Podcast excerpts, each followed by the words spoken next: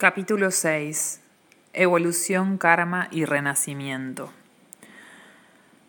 Durante aquella noche de tanta trascendencia en la que el Buda alcanzó la iluminación, se dice que pasó por varias fases distintas de despertar.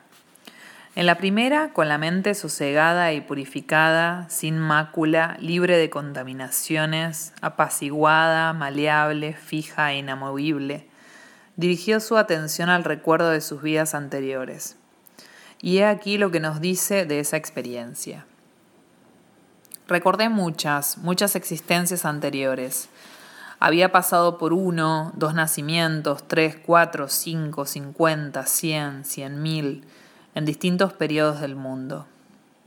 Lo sabía todo acerca de estos diversos nacimientos dónde se habían producido, cuál había sido mi nombre, en qué familia había nacido y qué había hecho. Reviví una vez más la buena y la mala fortuna de cada vida y mi muerte en cada vida, y una y otra vez volví a la vida. De esta manera recordé innumerables existencias previas con todas sus circunstancias y sus rasgos característicos exactos. Este conocimiento lo obtuve en la primera vigilia de la noche. Desde el alba de la historia, la reencarnación y una firme fe en la vida después de la muerte han ocupado un lugar esencial en casi todas las religiones.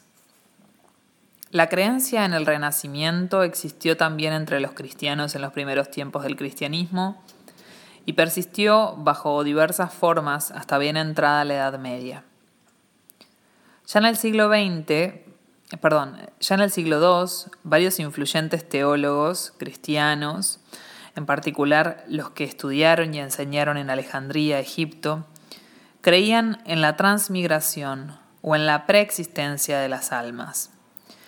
Aunque el cristianismo acabó rechazando la creencia en la reencarnación, aún pueden encontrarse restos de ella en el pensamiento renacentista en las obras de grandes poetas románticos como Blake y Shelley, e incluso, sorprendentemente, en el novelista Balzac. Desde que a finales del siglo XIX se despertara el interés por las religiones orientales, un número considerable de occidentales han llegado a aceptar el conocimiento hindú y budista de la reencarnación. Uno de ellos, el gran industrial y filántropo estadounidense Henry Ford, escribió, Adopté la teoría de la reencarnación a los 26 años. La religión no ofrecía nada en este sentido, ni siquiera el trabajo me proporcionaba una completa satisfacción. El trabajo es en vano si la experiencia acumulada en una vida no la podemos utilizar en la siguiente. Cuando descubrí la reencarnación, el tiempo dejó de estar limitado. Yo ya no era un esclavo de las manecillas del reloj. Me gustaría comunicar a otros la serenidad que nos da esta visión a largo plazo de la vida.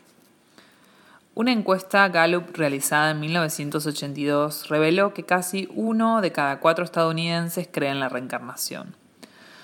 Dado el dominio de la filosofía materialista y científica sobre casi todos los aspectos de la vida, esta estadística resulta asombrosa. Sin embargo, la mayoría de la gente solo tiene una idea muy vaga acerca de la vida tras la muerte y ninguna idea en absoluto de cómo podría ser. Una y otra vez me encuentro con personas que me dicen que les resulta imposible creer en algo de lo que no existe ninguna prueba. Pero ¿puede considerarse eso una prueba de que no es así?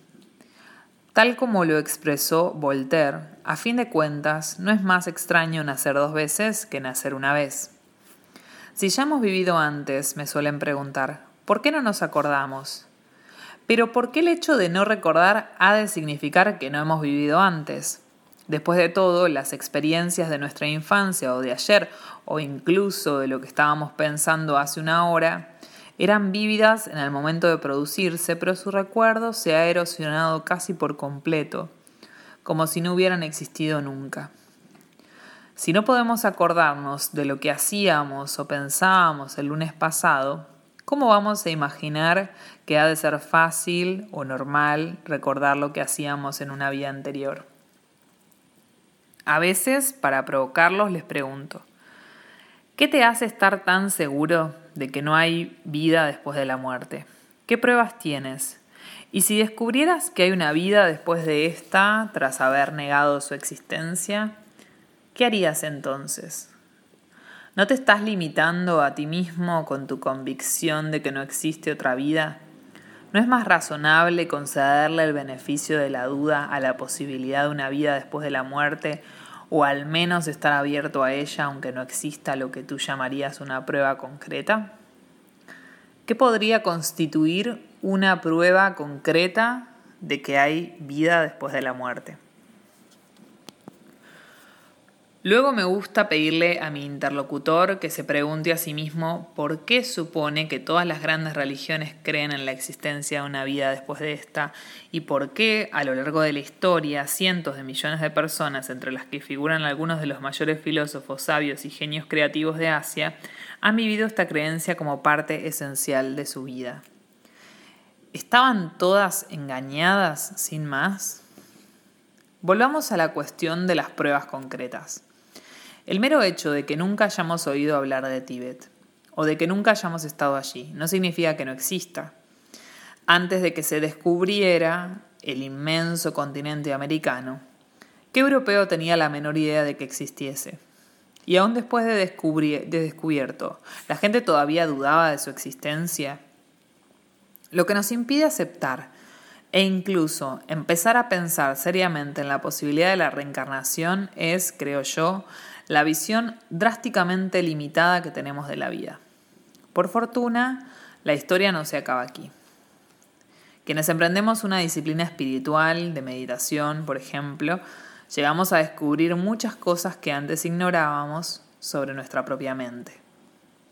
A medida que nuestra mente se abre cada vez más a la extraordinaria, vasta y hasta entonces insospechada existencia de la naturaleza de la mente, empezamos a vislumbrar una dimensión completamente distinta, en la que todos nuestros supuestos acerca de nuestra identidad y la realidad, que también creíamos conocer, comienzan a disolverse, y en la que la posibilidad de que existan otras vidas aparte de esta se vuelve al menos probable. Empezamos a comprender que todo lo que nos dicen los maestros sobre la vida y la muerte y sobre la vida después de la muerte es real. Algunas pruebas interesantes del Renacimiento. Existe actualmente una amplia literatura moderna que estudia los testimonios de quienes aseguran ser capaces de recordar sus vidas anteriores. Os sugiero que si de verdad queréis alcanzar una comprensión seria de la reencarnación, investiguéis este campo con mentalidad abierta, pero con todo el discernimiento posible. De los cientos de relatos sobre la reencarnación que podría contar aquí, hay uno que me fascina especialmente. Se trata de la historia de un hombre ya mayor llamado Arthur Flowerdew, natural de Norfolk, Inglaterra, que a partir de los 12 años empezó a tener imágenes mentales, inexplicables pero muy vívidas, de lo que parecía ser una gran ciudad rodeada por el desierto. Una de las imágenes que le venía a la mente con mayor frecuencia era la de un templo en apariencia tallado en un risco. Estas extrañas imágenes se le presentaban constantemente y sobre todo cuando jugaba con los guijarros rosas y anaranjados de la costa cercana a su hogar. Conforme fue creciendo, los detalles de la ciudad se hicieron más nítidos y pudo ver más edificios, la disposición de las calles, soldados y el camino de entrada a la ciudad por un angosto desfiladero. Muchos años más tarde, Arthur Flowerdew vio por casualidad un documental de la televisión sobre la antigua ciudad de Petra, situada en Jordania, y quedó atónito al ver por primera vez el lugar que desde hacía tantos años llevaba en la mente. Posteriormente aseguró que ni siquiera había visto nunca un libro sobre Petra. Sin embargo, sus visiones llegaron a conocimiento de público y su aparición en un programa televisado de la BBC suscitó la atención del gobierno jordano, que propuso llevarlo a Jordania con un productor de la BBC para filmar sus reacciones ante la ciudad de Petra. Hasta entonces su único viaje al extranjero había sido una breve excursión a la costa de Francia. Antes de que partiera la expedición, le fue presentado el autor de un libro sobre Petra, una autoridad mundial sobre esta antigua ciudad que lo interrogó minuciosamente y quedó desconcentrado por la exactitud de sus conocimientos, algunos de los cuales, según dijo, solo podían ser conocidos por un arqueólogo especializado en este campo. La BBC grabó la descripción de Petra que hizo Arthur Flowerdew antes de emprender el viaje, a fin de compararla luego con lo que iban a ver en Jordania. Flowerdew seleccionó tres lugares que aparecían en sus visiones. Una curiosa roca en forma de volcán que había en los alrededores de la ciudad, un pequeño templo donde creía que lo habían matado en el siglo I a.C., y una insólita construcción bien conocida por los arqueólogos, pero cuya finalidad o función nadie había podido descubrir. El especialista no recordaba haber visto ninguna roca como la descrita y dudaba de que existiera. Cuando le enseñó Arthur Flowerdale una fotografía de la parte de la ciudad en que se alzaba el templo, este le sorprendió al señalar casi exactamente su ubicación. A continuación el anciano le explicó calmadamente que el misterioso edificio era la sala de guardia donde él había servido como soldado dos mil años antes, explicación que hasta entonces nadie había sugerido. Un número significativo de sus predicciones resultaron ciertas. Cuando los expedicionarios llegaron a las inmediaciones de Petra, Arthur Flowerdew les mostró la misteriosa roca que había descrito y una vez en la ciudad, sin echar ni una mirada al mapa, los condujo directamente a la sala de guardia y les explicó cómo se utilizaba el peculiar sistema de entrada de los guardias. Finalmente acudió al lugar donde dijo que lo había matado una lanza enemiga en el siglo I a.C. Además, les indicó la situación y el propósito de otras construcciones aún sin excavar. El arqueólogo que acompañaba a Arthur Flowerdew no pudo explicar el asombroso conocimiento de este inglés tan corriente que este inglés tan corriente tenía de la ciudad. Según dijo, nos ha aclarado varias incógnitas y muchos detalles son muy coherentes con los datos arqueológicos e históricos que se conocen, y haría falta una mente muy distinta a la suya para ser capaz de sostener una trama de engaños de la envergadura de sus recuerdos, al menos los que me ha comunicado. No creo que sea un impostor, no creo que tenga la capacidad para una impostura de este calibre. ¿Qué otra cosa podría explicar los extraordinarios conocimientos de Arthur Flowerdew si no la reencarnación? Se podría deducir que quizás había leído libros sobre Petra, o incluso que había adquirido sus conocimientos por telepatía, pero aún así queda en pie el hecho de que parte de la información que proporcionó era desconocida incluso para los especialistas. También hay casos fascinantes de niños que recuerdan espontáneamente detalles de su vida anterior. El doctor Jan Stevenson de la Universidad de Virginia recopiló muchos de ellos. En cierta ocasión llevó a conocimiento del Dalai Lama el asombroso caso de una niña que guardaba recuerdos de una vida anterior y él envió un representante especial para que la entrevistara y comprobara su historia. La niña, hija de un maestro de escuela, se llamaba Kamal Hit y había nacido en una familia sikh del estado indio de Punjab. Un día, cuando estaba visitando una feria de pueblo con su padre, de pronto le pidió que la llevara a otro pueblo situado a cierta distancia. El padre, sorprendido, le preguntó por qué. Aquí no tengo nada, respondió ella. Este no es mi hogar. Llévame a ese pueblo, por favor. Una de mis amigas de la escuela y yo íbamos en bicicleta cuando de repente nos atropelló un autobús. Mi amiga murió al instante. Yo sufrí lesiones en la cabeza, la nariz y el oído. Me recogieron del suelo y me dejaron en un banco ante un patio que había cerca. Después me llevaron al hospital del pueblo. Mis heridas sangraban mucho y mis padres y demás parientes fueron allí conmigo. El hospital no disponía de medios para curarme y decidieron llevarme al hospital de Ambala.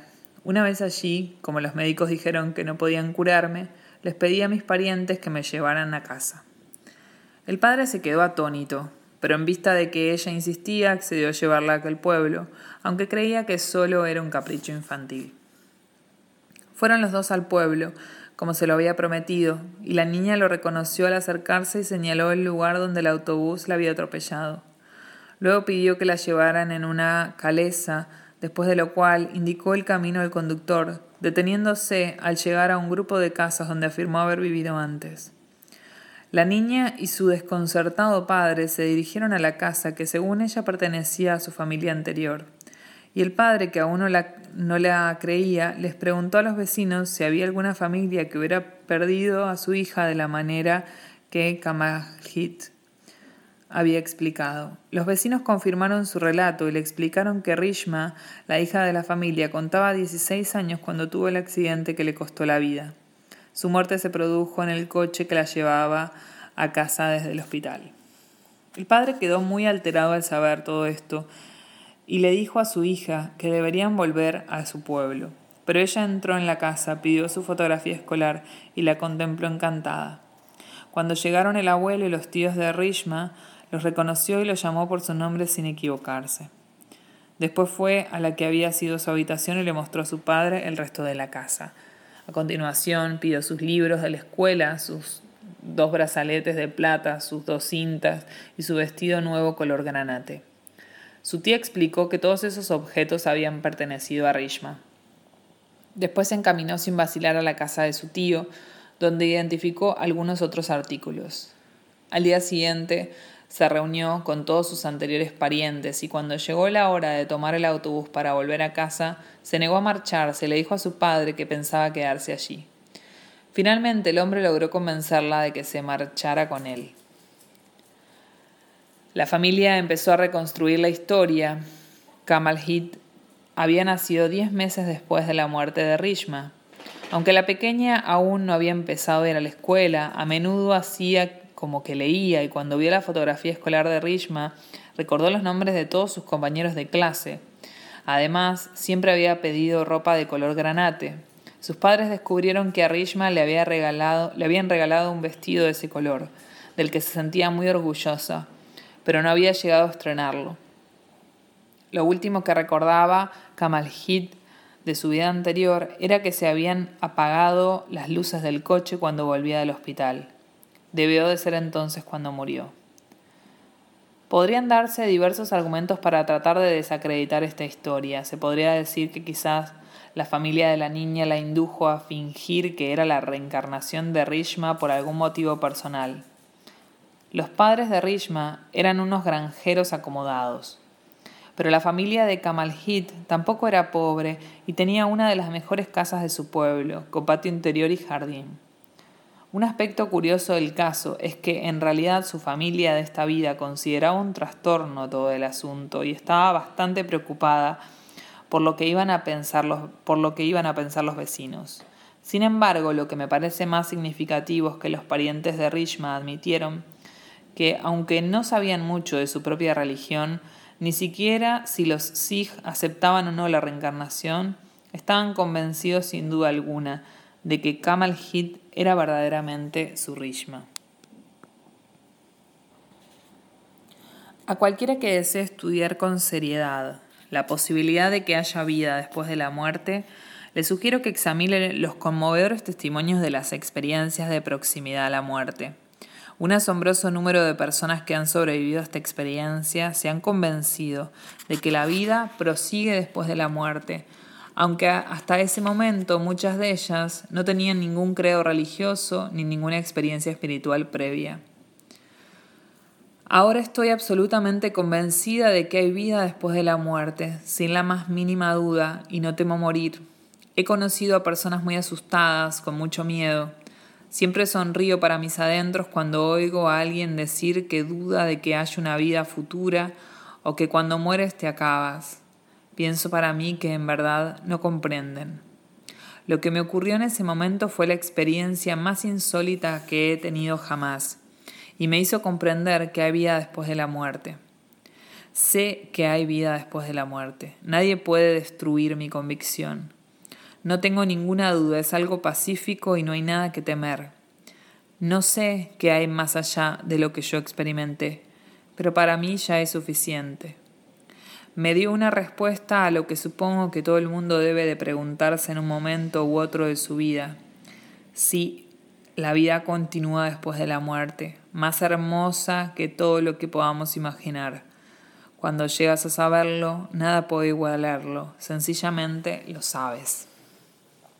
Los estudios que se han llevado a cabo sobre este tema revelan también que aquellas personas que han pasado por una experiencia de proximidad a la muerte tienden luego a mostrarse más abiertas e inclinadas a aceptar la reencarnación. Por otra parte, el asombroso talento para la música y las matemáticas que presentan algunos niños prodigios ¿No podría atribuirse a su desarrollo en vidas anteriores? Pensemos en Mozart que componía Minués a los cinco años de edad y publicaba sonatas a los ocho. Si realmente existe vida después de la muerte, podríais preguntar ¿por qué es tan difícil recordarlo? En el mito de Er, Platón propone una explicación para esta ausencia de recuerdos. Er era un soldado al que se dio por muerto en una batalla y parece ser que tuvo una experiencia de proximidad a la muerte. Mientras estaba muerto vio muchas cosas y le encargaron que volviera a la vida para explicar a los demás cómo era el estado posterior a la muerte. Justo antes de regresar, dice Platón, vio como aquellos que se preparaban para nacer se dirigían a la llanura del olvido, en medio de un calor terrible y sofocante, porque en aquel campo no se vio un solo árbol ni nada de lo que la tierra produce. Llegada la tarde acamparon junto al río de la despreocupación, cuya agua no puede recogerse en ningún recipiente. Todos estaban obligados a beber cierta cantidad de esa agua, pero había almas que procedían imprudentemente y al beber más de la cuenta perdían por completo la memoria. A Er no se le permitió que bebiera de esas aguas y despertó cuando se hallaba en la pira funeraria, capaz de recordar todo lo que había visto y oído. ¿Existe alguna ley universal que haga casi imposible recordar dónde y qué hemos vivido antes? ¿O simplemente el volumen, la extensión y la intensidad de nuestras experiencias nos borran toda memoria de vidas pasadas. A veces me pregunto si recordarlas nos haría algún bien. ¿No serviría quizá para confundirnos aún más? La continuidad de la mente. Desde el punto de vista del budismo, el principal argumento que establece el renacimiento se basa en una profunda comprensión de la continuidad de la mente. ¿De dónde procede la conciencia? No puede surgir de la nada. Un instante de conciencia no puede producirse sin el instante de conciencia que lo precedió inmediatamente. Su santidad, el Dalai Lama, explica así este complejo proceso. La base sobre la que los budistas aceptan el concepto de renacimiento es principalmente la continuidad de la conciencia. Tomemos, por ejemplo, el mundo material. A todos los elementos de nuestro universo presente, descendiendo hasta el nivel microscópico, se les puede seguir la pista, según creemos, hasta un origen, un punto inicial en el que todos los elementos del mundo material están condensados en lo que técnicamente se conoce como partículas elementales. Estas partículas, a su vez, son el estado resultante de la desintegración de un universo anterior. Así pues, existe un ciclo constante en el que el universo evoluciona y se desintegra y luego vuelve de nuevo a existir. La mente es muy similar. El hecho de que poseemos algo llamado mente o conciencia es de todo punto evidente, puesto que nuestra experiencia testifica su presencia. Igualmente evidente es, y también por experiencia propia, que lo que llamamos mente o conciencia es algo que está sujeto a cambio cuando se expone a diversas condiciones y circunstancias. Esto nos muestra su naturaleza, momento a momento, su susceptibilidad al cambio. Otro hecho evidente es que los planos más manifiestos de la mente o conciencia están íntimamente relacionados con los estados fisiológicos del cuerpo y en realidad dependen de ellos, pero tiene que haber alguna base, energía o fuente que confiera a la mente, cuando interacciona con las partículas materiales, la capacidad de producir seres vivos conscientes. Como sucede en el plano material, también la conciencia tiene que tener su continuo en el pasado. Así, si seguimos la pista hacia atrás a nuestra mente, a nuestra conciencia presente, comprobaremos que estamos buscando el origen de la continuidad de la mente, la cual, de modo similar al origen del universo material, tiene una dimensión infinita, carece de principio, como, veremos. Por consiguiente, tiene que haber renacimientos sucesivos que permitan la existencia de ese continuo de la mente.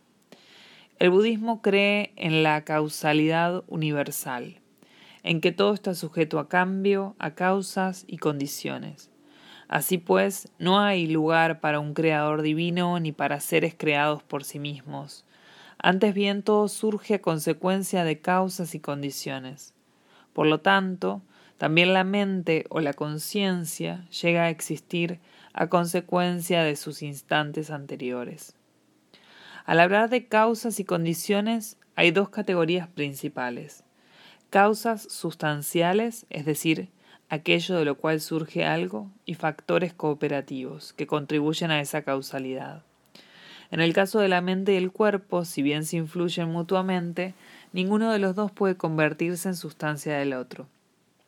Ni la mente ni la materia, aunque mutuamente dependientes, pueden servir de causa sustancial la una de la otra. Esta es la base sobre la cual el budismo acepta el renacimiento.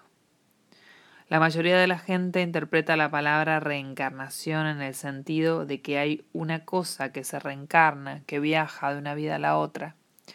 Pero el budismo no cree en una entidad independiente e inmutable como un yo o un alma que sobrevive a la muerte del cuerpo. Lo que proporciona la continuidad entre vidas sucesivas, creemos, no es una entidad, sino el más sutil de los planos de la conciencia. El Dalai Lama explica. Según la explicación budista, el principio creativo fundamental es la conciencia. Hay distintos planos de conciencia. La que llamamos conciencia sutil, más profunda, está siempre presente. La continuidad de esa conciencia es casi algo permanente como las partículas elementales. En el campo de la materia son las partículas elementales, en el campo de la conciencia es la clara luz. La clara luz, con su energía especial, establece la conexión con la conciencia. La manera exacta en que se produce el renacimiento queda bien ilustrada en el siguiente ejemplo.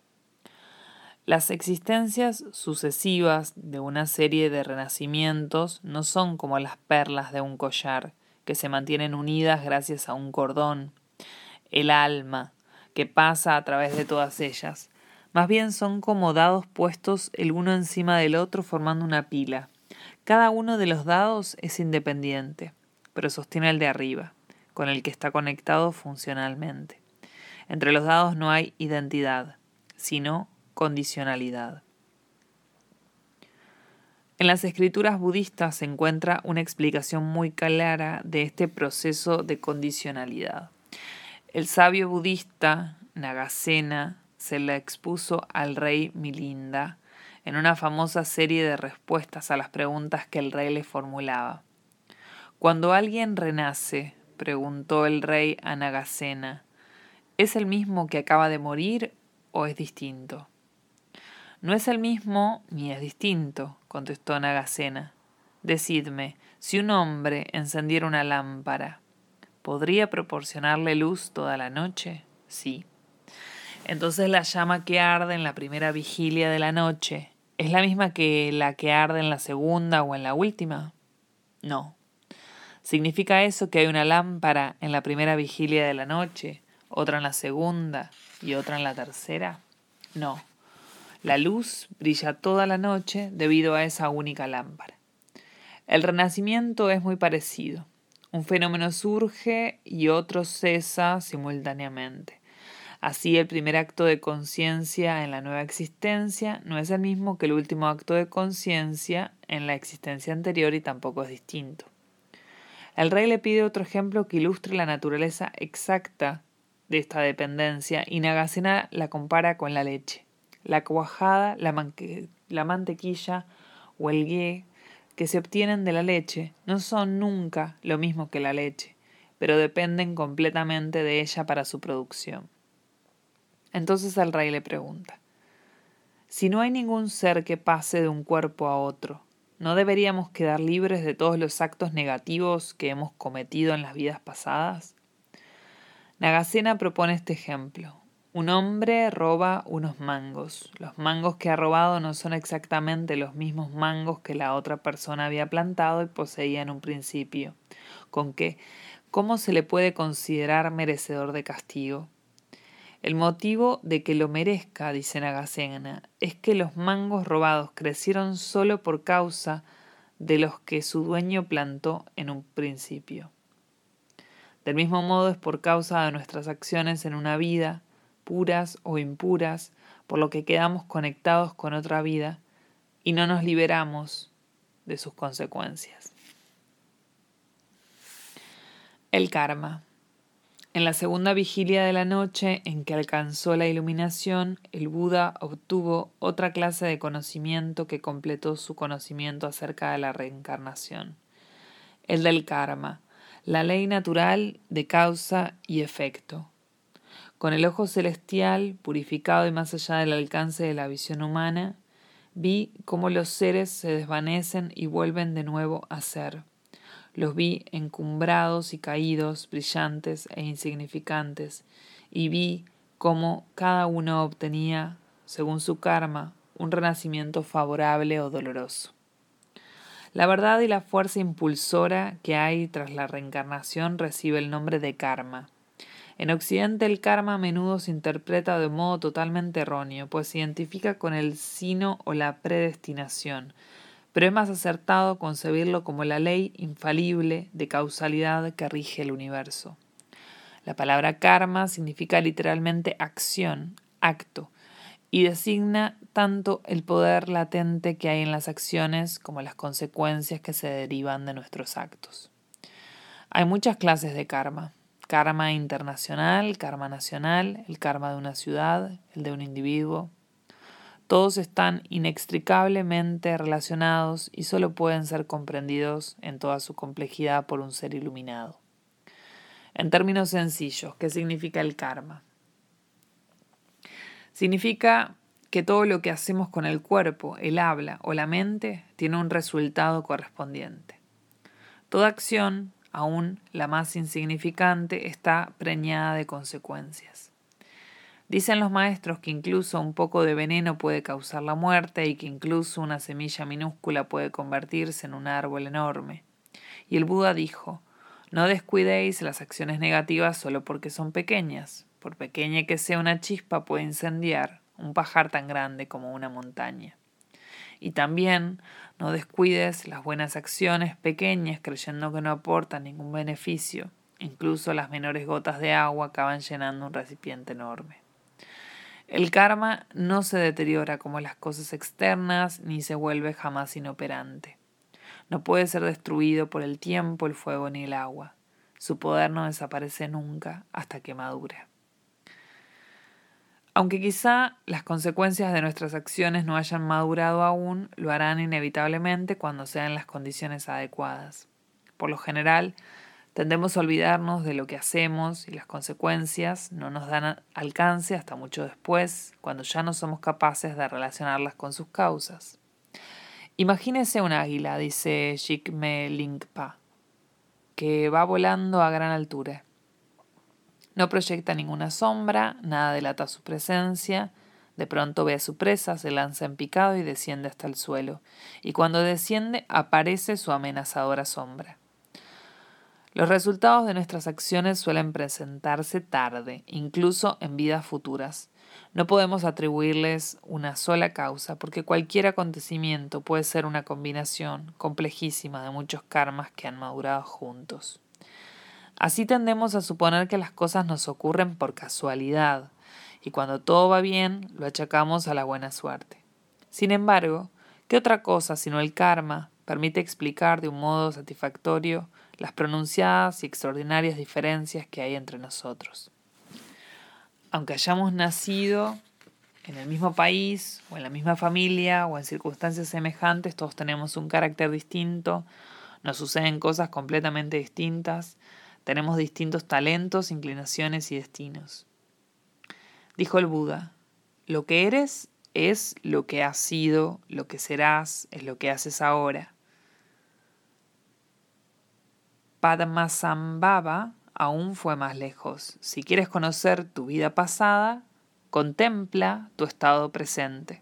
Si quieres conocer tu vida futura, contempla tus acciones presentes. El buen corazón. La clase de nacimiento que tendremos en la próxima vida viene determinado, pues, por la naturaleza de nuestras acciones en esta. Y es importante no olvidarse nunca de que el efecto de nuestras acciones depende por completo de la intención o motivación a que responden y no de su envergadura. En la época del Buda vivió una anciana mendiga llamada Confiar en la Alegría.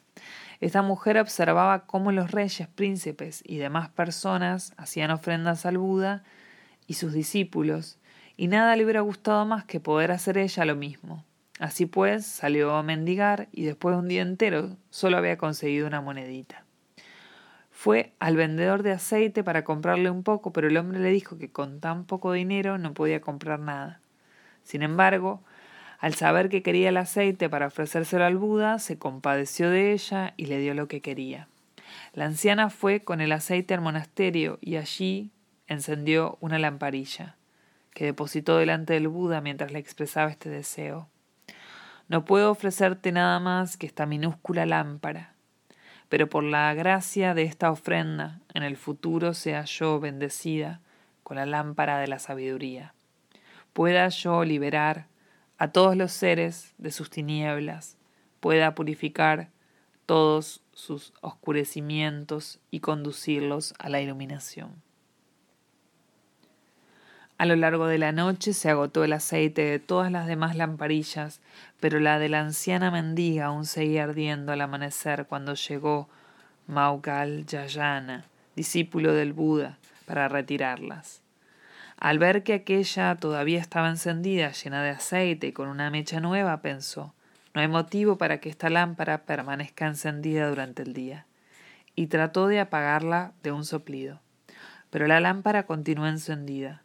Trató de apagarla con los dedos, pero siguió brillando. Trató de extinguirla con su túnica, pero aún así siguió ardiendo. El Buda, que había estado contemplando la escena, le dijo ¿Quieres apagar esa lámpara? No podrás. No podrías ni siquiera moverla y mucho menos apagarla. Si derramaras todo el agua del océano sobre ella, no se apagaría. El agua de todos los ríos y lagos del mundo no bastaría para extinguirla. ¿Por qué no? Porque esta lámpara fue ofrecida con devoción y con pureza de mente y corazón y esa motivación la ha hecho enormemente beneficiosa. Cuando el Buda terminó de hablar, la mujer se le acercó y él profetizó que en el futuro llegaría a convertirse en un Buda perfecto llamado luz de la lámpara. Así pues, es nuestra motivación, ya sea buena o mala, la que determina el fruto de nuestros actos. Shantideva dijo, Toda la dicha que hay en este mundo toda proviene de desear que los demás sean felices. Y todo el sufrimiento que hay en este mundo, todo, proviene de desear ser feliz yo. Puesto que la ley del karma es inevitable e infalible, cada vez que perjudicamos a otros, nos perjudicamos directamente a nosotros mismos. Y cada vez que les proporcionamos felicidad, nos proporcionamos a nosotros mismos felicidad futura. Por eso el Dalai Lama dice, si intentas dominar tus motivos egoístas, ira y demás y cultivar más bondad y compasión hacia los demás, en último término, tú mismo te beneficiarás más de lo que te beneficiarías de otro modo. Por eso digo a veces que el egoísta sabio debería practicar de esta manera. Los egoístas necios siempre están pensando en sí mismos y el resultado es negativo. Los egoístas sabios piensan en los demás, ayudan a los demás tanto como pueden, y el resultado es que ellos también se benefician. La creencia en la reencarnación nos demuestra que en el universo existe cierta justicia o bondad últimas. Es esta bondad la que todos intentamos poner al descubierto y liberar. Cuando actuamos de un modo positivo, nos movemos hacia ella. Cuando actuamos de un modo negativo, la oscurecemos y la inhibimos. Y cuando no podemos expresarla en nuestra vida y nuestros actos, nos sentimos desdichados y frustrados. Así pues, si hubieses de extraer un mensaje esencial del hecho de la reencarnación, sería este. Cultiva ese buen corazón que anhela que los demás seres encuentren una felicidad duradera y actúa para proporcionar esa felicidad. Alimenta y practica la bondad.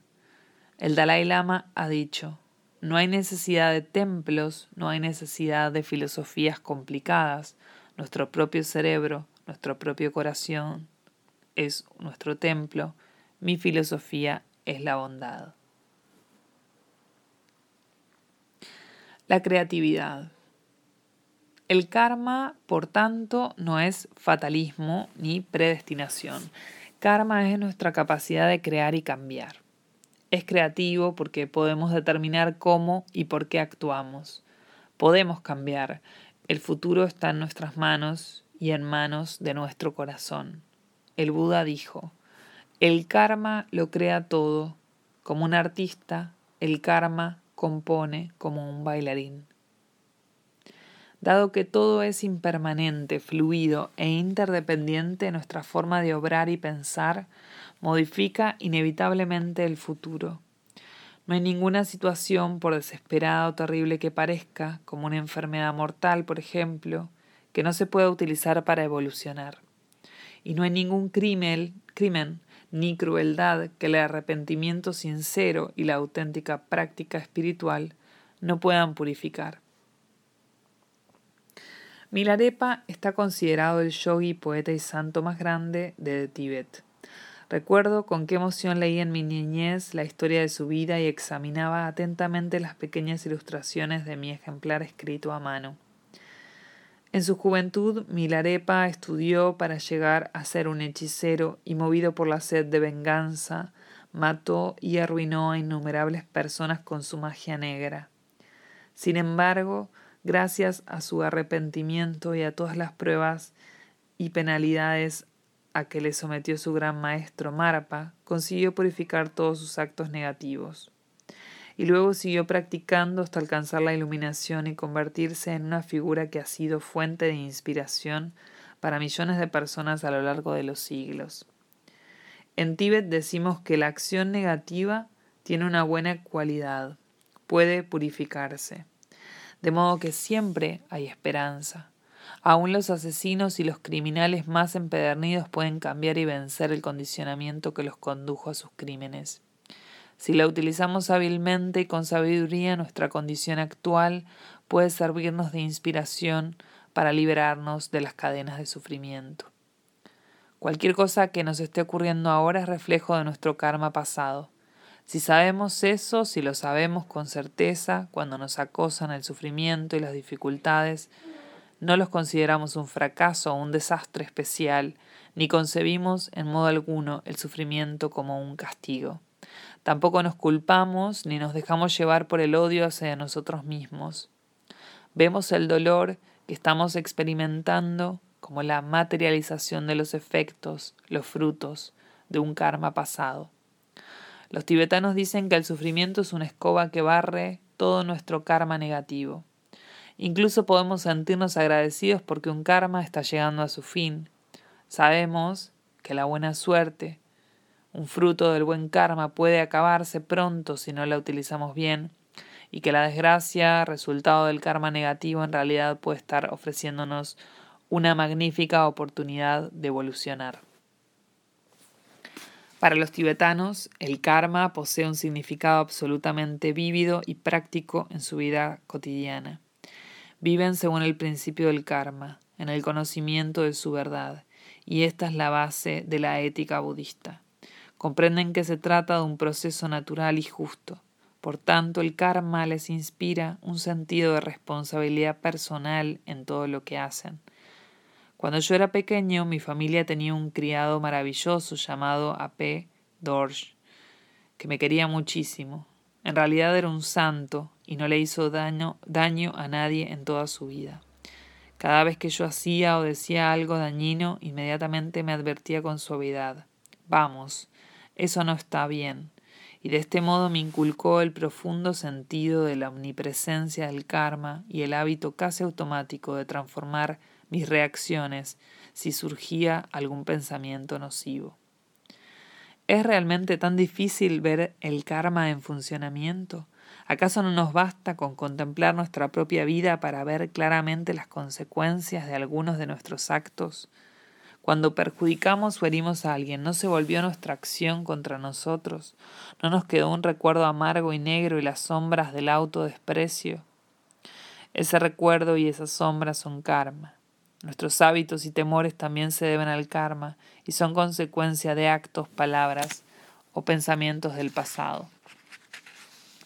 Si examinamos nuestras acciones y les prestamos verdadera atención, veremos que hay una pauta que se repite en nuestros actos.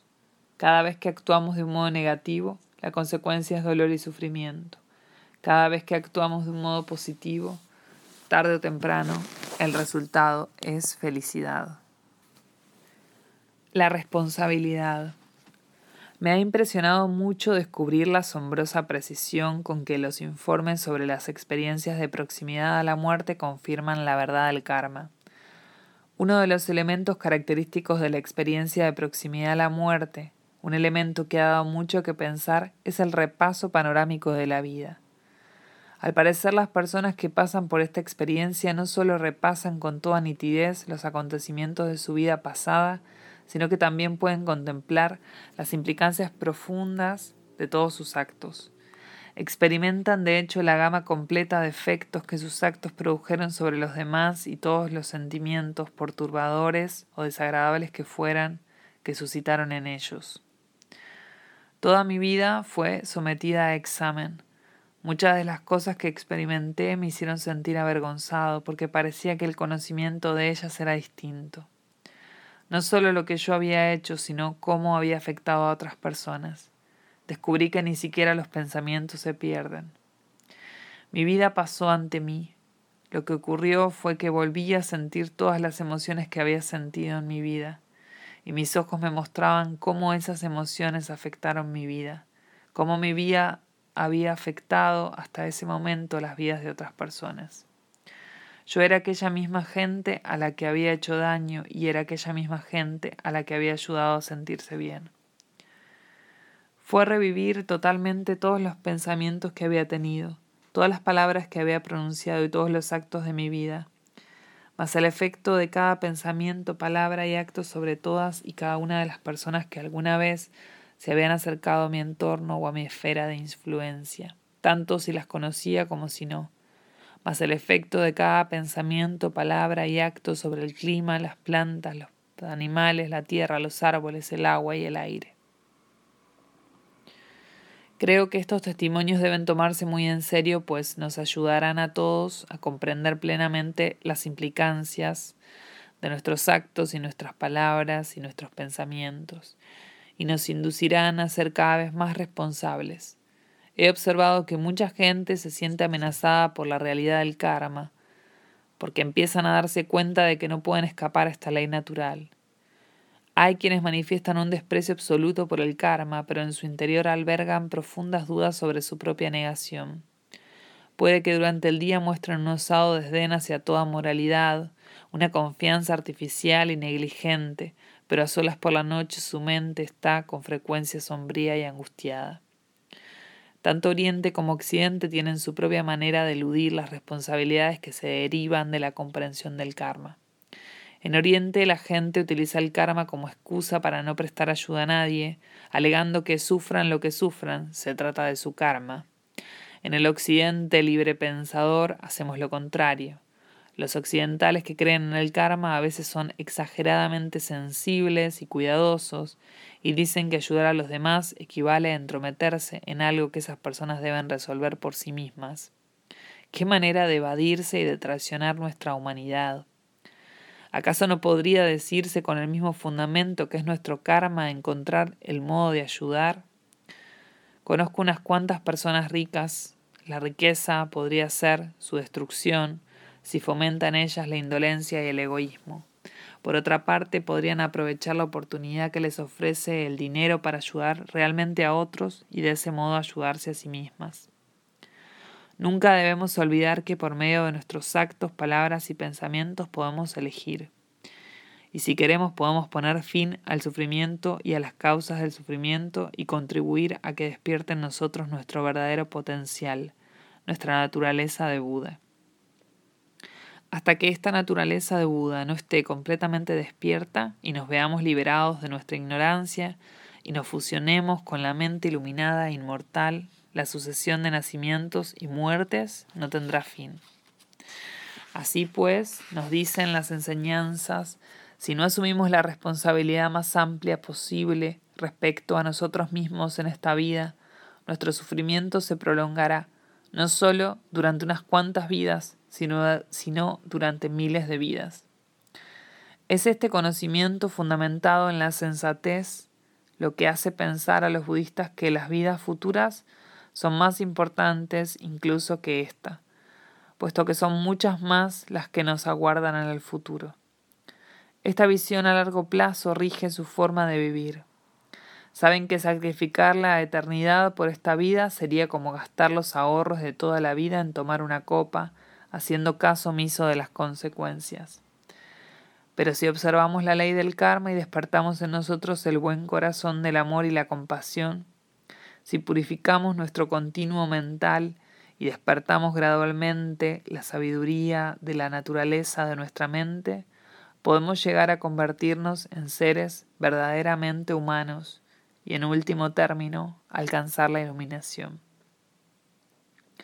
Albert Einstein dijo, un ser humano es parte de un todo al que llamamos universo, una parte limitada en el tiempo y en el espacio. Este ser humano se ve a sí mismo, sus pensamientos y sensaciones como algo separado del resto, en una especie de ilusión óptica de su conciencia. Esta ilusión es para nosotros como una cárcel que nos limita a nuestros deseos personales y a sentir afecto por unas pocas personas que nos son más próximas, que nos son más próximas. Nuestra tarea ha de consistir en liberarnos de esta cárcel ampliando nuestros círculos de compasión de modo que abarquen a todos los seres vivos y a toda la naturaleza en su esplendor. Las reencarnaciones en Tíbet. Aquellas personas que dominan la ley del karma y alcanzan la realización pueden elegir seguir regresando vida tras vida para ayudar a otros. En Tíbet, la tradición de reconocer a tales reencarnaciones o tulkus comenzó en el siglo XIII y se ha mantenido hasta la actualidad. Puede darse el caso de que un maestro realizado, sea hombre o mujer, deje antes de morir indicaciones precisas de dónde va a renacer. También puede suceder que uno de sus discípulos o amigos espirituales más cercanos tenga una visión o un sueño que anuncie su inminente reencarnación. A veces sus antiguos discípulos recurren a un maestro conocido y respetado por su capacidad de reconocer tulkus, y este maestro puede tener un sueño, una visión que le permite dirigir la búsqueda del tulku. Cuando se encuentra un niño, es este maestro quien lo autentifica. El verdadero sentido de esta tradición es que asegura que no se pierda la memoria de sabiduría de los maestros realizados. El rasgo más importante en la vida de una encarnación es que en el curso de su preparación se despierta su naturaleza original, la memoria de sabiduría que la encarnación ha heredado, y este es el verdadero signo de su autenticidad. Su santidad, el Dalai Lama, por ejemplo, admite que fue capaz de comprender a temprana edad y sin grandes dificultades aspectos de la filosofía y la enseñanza budista que resultan difíciles de captar y cuyo dominio, suele exigir muchos años. Se presta mucho cuidado a la educación que reciben los tulkus. Antes incluso de que empiece su preparación, se dan instrucciones a los padres para que los cuiden de un modo especial. Su preparación es mucho más estricta e intensiva que la de los monjes corrientes, puesto que se espera mucho más de ellos. A veces recuerdan sus vidas pasadas o demuestran capacidades notables. Dice el Dalai Lama, es frecuente que los niños pequeños que son reencarnación de algún maestro recuerden personas y objetos de sus vidas anteriores. Algunos son capaces de recitar las escrituras aunque todavía no se las hayan enseñado. Algunas encarnaciones necesitan estudiar o practicar menos que otras. Tal fue el caso de mi maestro Yam Yang Kiense. Cuando mi maestro era pequeño, tuvo un tutor muy exigente con el cual vivía en su ermita en la montaña. Un día su tutor salió hacia una aldea cercana para celebrar un ritual para alguien que acababa de morir. Justo antes de irse le entregó a mi maestro un libro titulado El cantar de los nombres de Manchushuri. Un texto de unas cincuenta páginas sumamente difícil, cuyo aprendizaje normalmente ocuparía varios meses. Sus palabras de despedida fueron Apréndetelo de memoria para esta noche. El niño Kiense era como cualquier otro niño y en cuanto marchó su tutor se puso a jugar. Y siguió jugando hasta que los vecinos empezaron a ponerse nerviosos. Vale más que te pongas a estudiar, le advertían, si no quieres llevarte una paliza. Conocían a su tutor y sabían que era un hombre muy estricto e iracundo, pero el chico no les hizo caso y siguió jugando. Finalmente, poco antes del crepúsculo, cuando sabía que iba a volver su tutor, leyó el texto de cabo a rabo una sola vez. Cuando llegó el tutor y lo puso a prueba, pudo recitar el texto completo de memoria, palabra por palabra. Por lo general, ningún tutor que estuviera en su sano juicio encomendaría semejante tarea a un chiquillo, pero éste sabía en lo profundo de su corazón que se era la encarnación de Manchuri el Buda de la sabiduría, y darle esa tarea fue algo así como engatusarlo para que lo demostrara. Y el mismo niño, al aceptar una tarea tan difícil sin protestar, reconocía implícitamente quién era él. Más tarde, se escribió en su autobiografía que aunque su tutor no lo admitió en modo alguno, incluso él quedó impresionado. ¿Qué es lo que pervive en un tulku? ¿Es exactamente la misma persona que aquella a la que reencarna? Sí y no. Su motivación y su dedicación para ayudar a todos los seres es la misma, pero de hecho no es la misma persona.